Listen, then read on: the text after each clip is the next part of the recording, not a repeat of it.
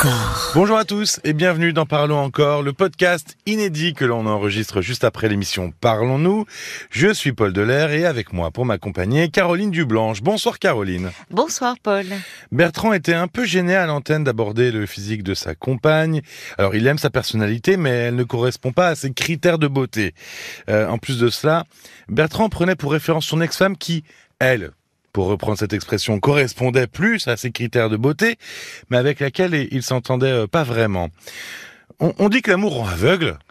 Euh, on le dit. On le dit, ça oui, semblait pas forcément. Populaire, c'est vrai. Alors là, avec Bertrand, ça semblait pas être Non. le cas. Mais est-ce que le physique est un facteur primordial dans un couple? Alors non.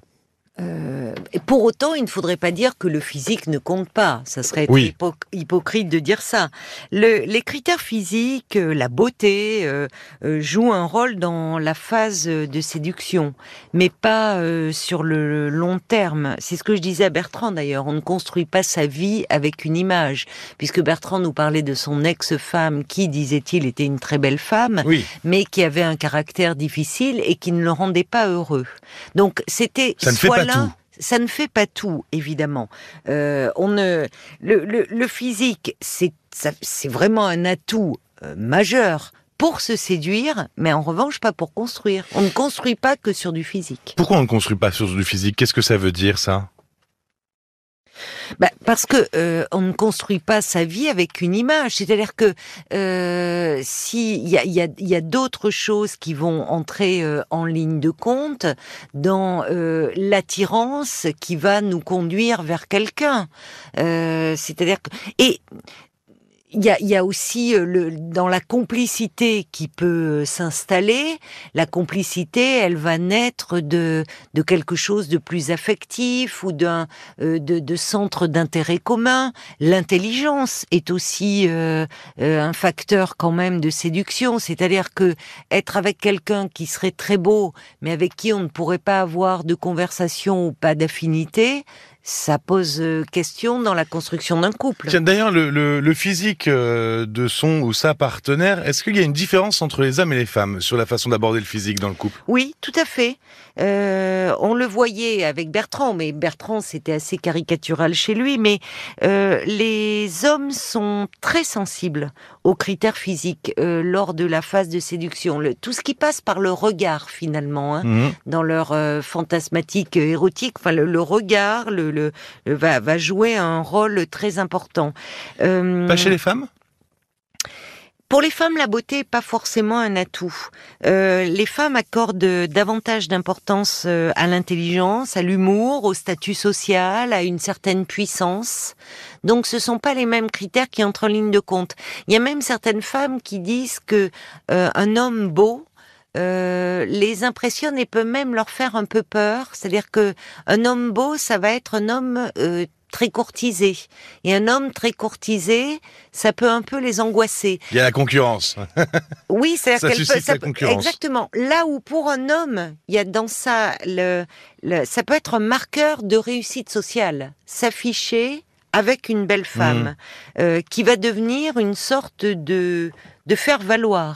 Il y a quelque chose euh, si qui a à voir avec le narcissisme. Oui, hein. c'est ce que j'allais dire. On parlait de, de narcissisme tout à l'heure avec Bertrand. Il y a, peut-être un peu de Oui, ça. oui, oui, certainement. Enfin, ou peut-être une faille narcissique d'ailleurs euh, chez lui qui va le pousser. Il se sent puissant, euh, au fond euh, flatté euh, que d'autres hommes envient euh, sa situation euh, d'être avec euh, une jolie femme. Alors, tu parlais de l'importance de la beauté dans la formation euh, d'un couple.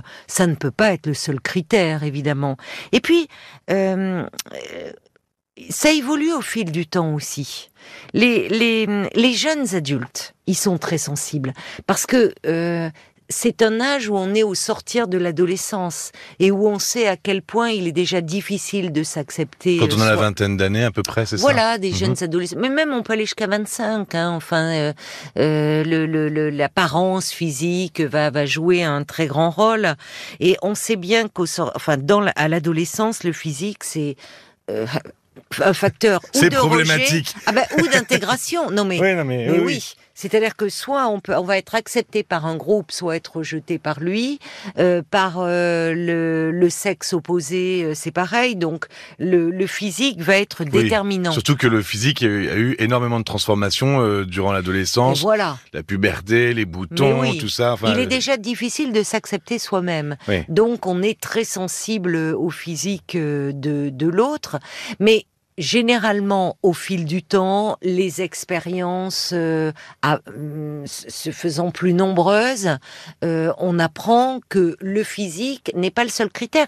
Et puis tout ça, c'est aussi très subjectif, parce que même si Évidemment, il y a des personnes qui vont avoir des traits réguliers euh, et qui vont vraiment faire comment dire, je me perds mes mots là, euh, qui vont qui vont euh, rentrer dans des canons de beauté, qui vont rentrer dans des canons de beauté, merci, euh, du plus grand nombre, mais ce qui fait que l'on va trouver quelqu'un attirant n'est pas forcément lié à ces canons de hmm. beauté.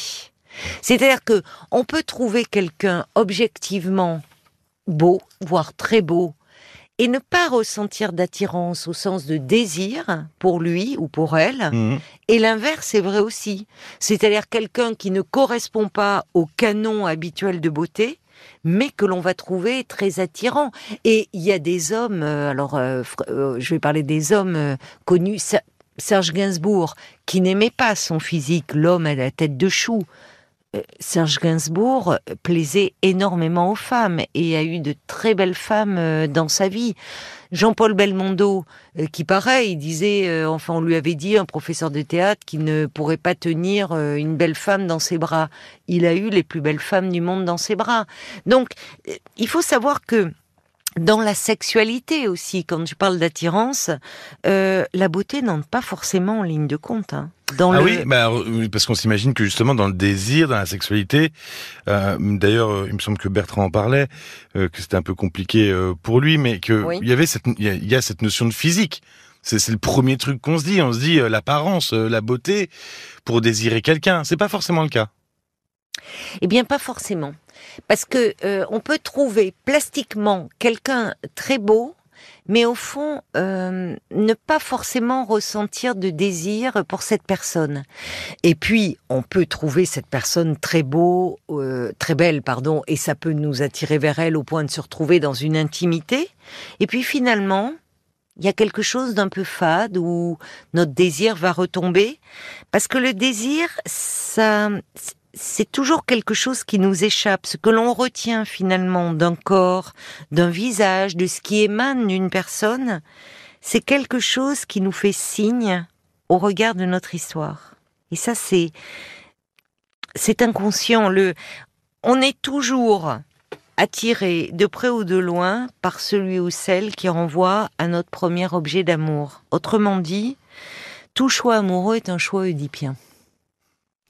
Et, ça, ça nous échappe, forcément. finalement, la définition de la beauté, elle est, personnelle. Elle est... complètement subjective, parce que euh, combien euh, d'hommes, les hommes, on entend souvent d'ailleurs parler, disent que ils ont été attirés par, il y a quelque chose dans le regard, il y a pu y avoir un sourire, une odeur, euh, Parfois, c'est vrai que c'est indescriptible. Il y a quelque chose d'indescriptible, mais finalement comme une réviviscence, comme mmh. une réminiscence de quelque chose de connu, d'ancien.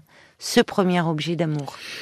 Alors justement, on parlait de, du regard qu'on a sur sur l'autre, sur le physique de l'autre. Euh, est-ce qu'on voit forcément son partenaire tel qu'il est? C'est-à-dire que est-ce qu'il y a une différence entre notre regard et la réalité? On les, euh, oui, c'est-à-dire qu'il s'agit toujours d'un mélange entre le fantasme et la réalité. Ce sur quoi notre euh, euh, désir va s'accrocher finalement. Oui, c'est-à-dire que, presque le, notre regard s'accrochera sur un truc qui nous intéresse et on verra un peu plus plus que le nez au milieu de la figure. Ça va faire signe, voilà. c'est-à-dire qu'on on, voit son partenaire tel qu'il est, mais surtout tel que nous voulons le voir. Hmm. Il y a quelque chose sur lequel on va accrocher, mais parfois bien inconsciemment d'ailleurs. Hein. Là où euh, c'est ce que je disais à Bertrand, c'est-à-dire que Bertrand qui nous disait que ils avaient, ils faisaient l'amour dans le noir, et je pensais que c'était c'était elle, c'était à la demande de sa partenaire qui avait quelque chose, peut-être qu'elle ne, ne s'aimait pas ou de qu'elle n'avait pas, confiance, de, manque de confiance, de doute. Ouais. de doute. Euh, une femme parfois qui doute d'elle-même ou de son corps, ou le fait que son partenaire porte sur elle un regard désirant fait qu'elle va prendre confiance en elle et même se trouver belle à ses yeux. Mmh. C'est-à-dire que les relations, quoi. elles se sont portées. Les relations que l'on investit affectivement, mais c'est valable euh, pas seulement pour le partenaire amoureux, c'est pour euh, pour les gens que l'on aime, pour nos proches, ça peut être pour, Pour ses nos enfants, oui, oui, bien C'est-à-dire, sûr. on, on ne on, on ne les voit pas tant tels qu'ils sont que tels que nous les voyons. On parle les, les, les- les yeux de l'amour, c'est-à-dire Mhm. de, de, de, de ce, de ce regard aimant qui est porté sur eux. Et là, euh, quand on écoutait Bertrand, ce qui faisait mal pour cette jeune femme, parce que c'est une jeune femme, elle a 20 ans de moins que lui, elle a une trentaine d'années, c'est elle ne pouvait pas ne pas sentir chez Bertrand qu'il n'y avait pas euh, cette attirance euh, chez lui. Et finalement, quand il n'y a pas le désir de l'autre, c'est-à-dire le désir qui fait que l'on sublime l'autre, qu'à nos yeux on le trouve, si ce n'est beau, tout au moins attirant. Tu, tu voulais revenir sur quelque chose euh, d'ailleurs. Alors, euh, c'était euh, sur le- la, la réflexion des enfants de Bertrand euh, à propos de, de, Oui. de la beauté de cette nouvelle compagne, qui disait qu'elle était euh, moins belle que maman. C'est ça. Mais ça, euh, quand bien même Bertrand serait avec Miss Univers, Ouais. pour ses enfants, et j'ai le sentiment que c'était deux petits garçons de 10 et 6 ans, ou peu importe, même les, les petites filles, euh, maman, elle sera toujours la Ja- plus belle. Exactement. Il y aura jamais aucune femme sur terre qui Mais sera aussi belle que maman. maman est la plus belle à cet âge-là. Ouais. Donc, euh, euh, ces, ces- ces critères-là, euh, ce sont, c'est, il faut là aussi au regard, les mettre au regard de l'enfant. Ah Là, pour le coup, il y a vraiment de la subjectivité. Ah, Hein. mais, compl- mais complètement. Alors là, on est dans il le pouvait thème. être avec la plus belle femme du monde, elle ne sera jamais aussi belle que leur mère. Et puis de toute façon, quand bien même un enfant de 10 ans ou de 6 ans fait entrer en ligne de compte des critères de beauté, pour revenir à ce qui Mhm. nous occupe là, il est important aussi euh, de dire qu'il n'y a pas que la beauté dans la vie. C'est important aussi dans les valeurs que l'on transmet à nos enfants. Dans la transmission, dans l'éducation, de faire passer ces messages. Évidemment, parce que Bertrand nous disait, on est dans une société du paraître. Ça, évidemment, euh, oui, il a raison sur ce plan-là. Mais pour autant, on peut aussi être désireux de faire passer d'autres valeurs à nos enfants. Que toutes ces valeurs que l'on voit d'ailleurs, où les, où les, où les enfants, ou les préadolescents, ou les adolescents, qui sont euh, gavés d'images de télé-réalité, où on voit effectivement des jeunes gens au corps sublime, mais est-ce réellement un modèle que l'on veut pour nos enfants? Enfin, ça pose question. Et d'ailleurs, à côté de, tu disais le côté subjectif de, de, de, la beauté, on peut voir des, des personnes, on peut voir un couple séparément, bah, ils, ils sont pas particulièrement attirants, ou enfin en tout cas on va pas se retourner euh, sur, euh, sur eux, sur leur passage, et ensemble, ce couple peut dégager quelque chose d'une harmonie qui va les rendre attirants, quelque chose presque d'une grâce, qui va les rendre beaux.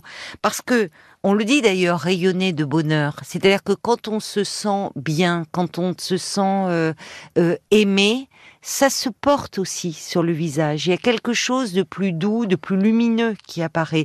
Et ça, on le voit beaucoup. Pour moi qui ai travaillé avec des enfants dans des crèches, il y a des enfants, malheureusement, c'est vrai, qui, par rapport à d'autres, sont moins attirants, y compris physiquement, qui ont presque des têtes de petits vieux, qui sont un Mhm. peu fermés. Souvent, ce sont des enfants qui ne vont pas bien. Euh, où il y a, y, a, y a quelque chose où ils se sentent, euh, il y a déjà tout petit, il y a quelque chose dans la famille où ils ne, ils n'arrivent pas à s'épanouir, à grandir. Quand on les prend en charge, quand on s'occupe d'eux, souvent on les voit se transformer et à travers justement un sourire, un regard, ces enfants-là aussi deviennent gracieux.